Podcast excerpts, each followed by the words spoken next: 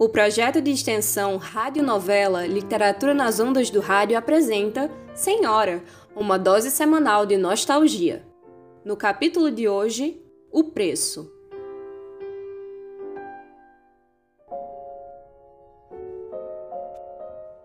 Faz anos que raiou no céu fluminense uma nova estrela. Desde o momento da chegada, ninguém disputou o título com ela.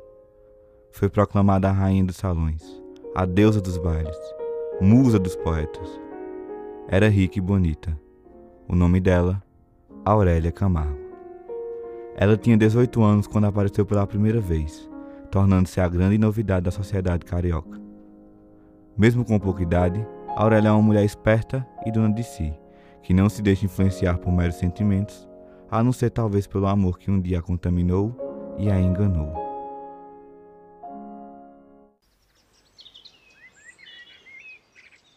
O sol ardente do mês de março bate contra as janelas de uma sala no bairro das Laranjeiras. Reclinada sobre o encosto do sofá, com os olhos vagando pelo local, encontra-se Aurélia mergulhada em pensamentos.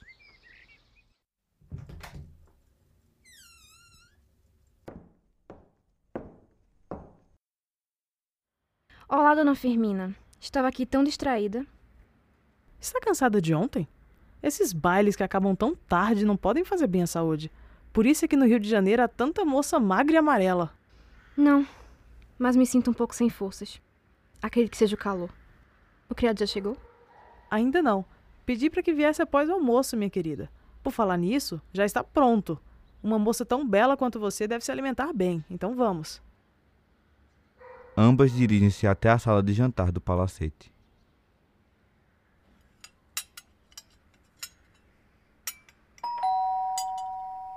Deve ser o criado.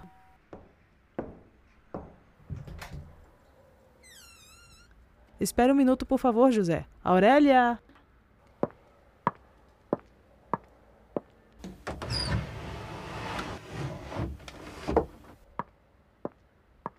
Entregue essa carta para o Sr. Lemos.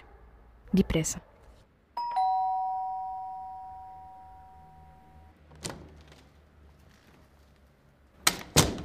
Bom dia, minhas senhoras. Que bela manhã. O senhor Lemos era um velho de pequena estatura, não muito gordo.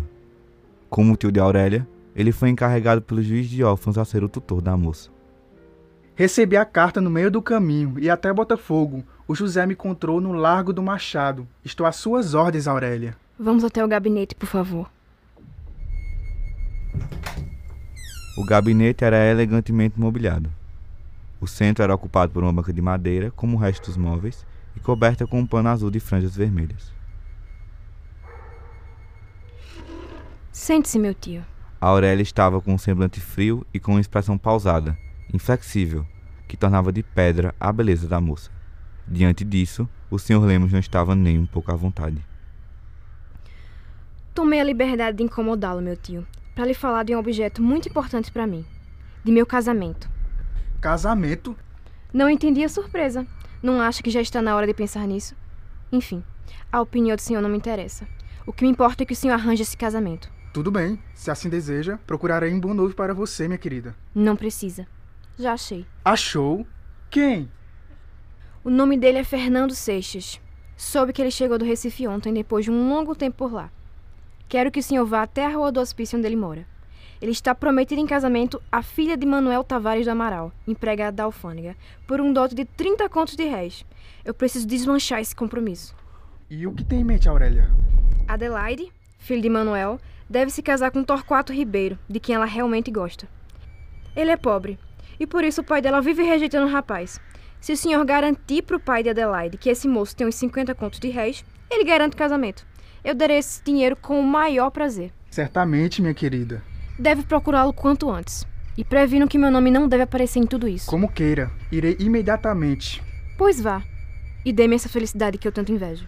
Conte comigo. Antes de ir à casa de Fernando, já acertarei com o Amaral. Tudo sairá como queres, minha sobrinha.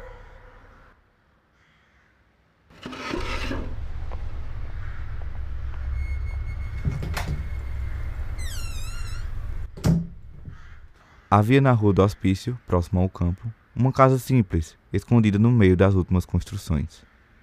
Era onde morava Fernando Seixas, moço pobre com alma de rico. Ele havia acabado de receber a notícia de que o acordo de casamento dele com a filha de Tavares do Amaral havia ido por água abaixo. Estava então desesperado. É com o senhor Fernando Rodrigues de Seixas que tenho a honra de falar. Sim, e quem deseja? Utilizando-se de um nome falso para não ligar a pessoa dele à de Aurélia, Sr. Lemos se apresenta. Meu nome é Antônio Joaquim Ramos e venho tratar com o senhor de um assunto muito urgente e importante. Do que se trata? De uma moça rica, bonita, que a família tem medo de que ela se case com alguém rico e que só fareje dotes. Procura um homem sério, de boa posição, porém pobre, porque só os pobres sabem o valor do dinheiro. Eles oferecem um dote de 100 contos de réis. O que me diz? Fernando não esconde o semblante de surpresa e a tentação diante da proposta. Aceito. Sabia que não recusaria a proposta. Amanhã venho lhe buscar para um jantar, no qual encontrarás com a futura esposa.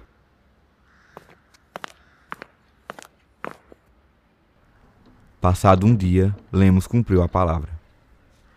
Boa noite, senhor Fernando. Ansioso para o grande momento? Muito. Não vejo a hora. Podemos ir? Certamente. Chegando ao palacete, Fernando ainda não desconfiava de quem se tratava.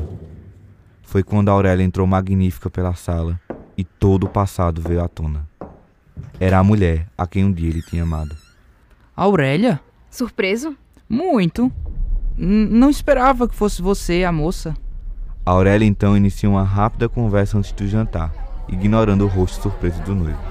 Depois da ceia, Fernando seguiu para o jardim do palacete. Não gostou de jantar? Não falou mais nada depois que chegou?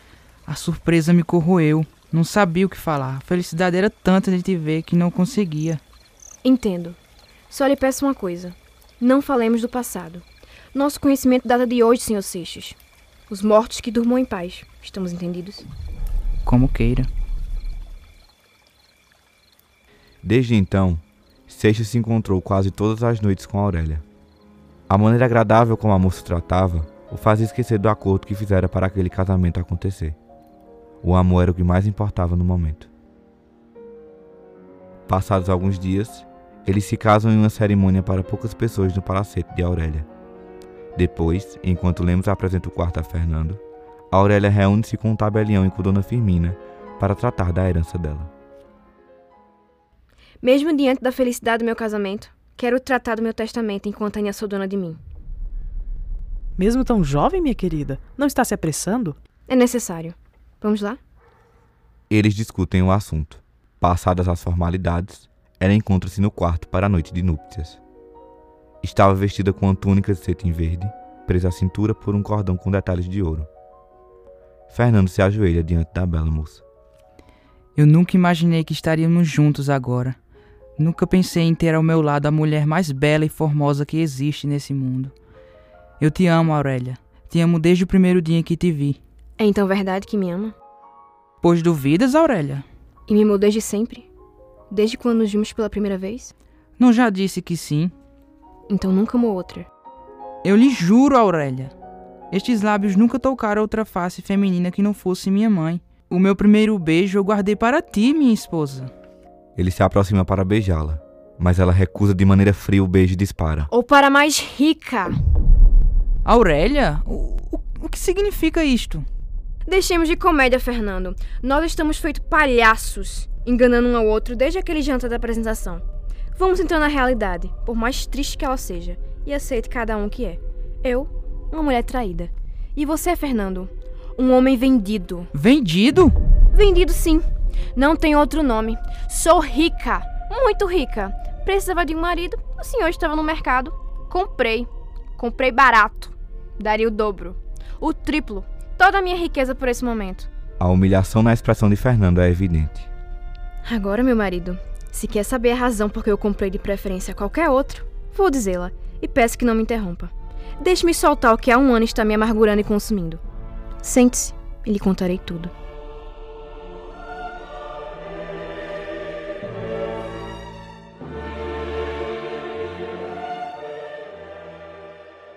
Circunstâncias levaram a Aurélia a tal atitude?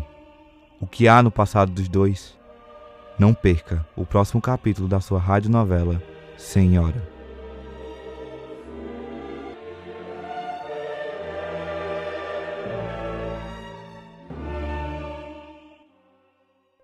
O curso de Comunicação Social do Centro Acadêmico do Agreste, da UFPE, apresentou Senhora, adaptação em formato de radionovela da obra clássica de José de Alencar.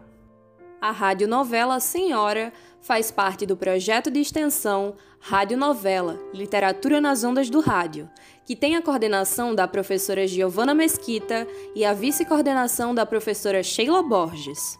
A adaptação de Senhora tem produção dos estudantes Gabriel Pedrosa, Clarissa Assis, Luiz Lopes, Tiago Lira, Rayane Elisan, Sara Rego, Vitória Lima, Vitória Melo, Cecília Távora, Emily Monteiro e Lucas Santos, com as vozes de Clarissa Assis, Tiago Lira, Gabriel Pedrosa, Eberton Martins, Olivia Barbosa e Cecília Távora. É importante destacar que a produção desta radionovela está sendo feita de casa, devido à suspensão das aulas pela universidade em meio à pandemia da Covid-19.